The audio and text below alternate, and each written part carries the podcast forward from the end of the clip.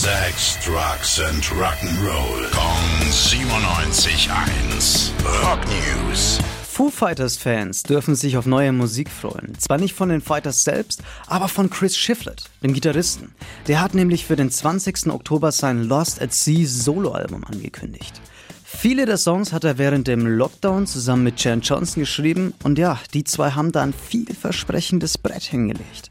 Das Album enthält alles von Country über Punkrock bis hin zu Songs, die nach Angaben von Chris wie eine kalifornische Version von The Clash klingen. Um die Vorfreude noch mal ein bisschen anzufeuern, gab es gestern auch das Release von einer weiteren Single aus dem Album. Damage Control heißt das Ding und das ist auch ziemlich geil geworden. Rock News.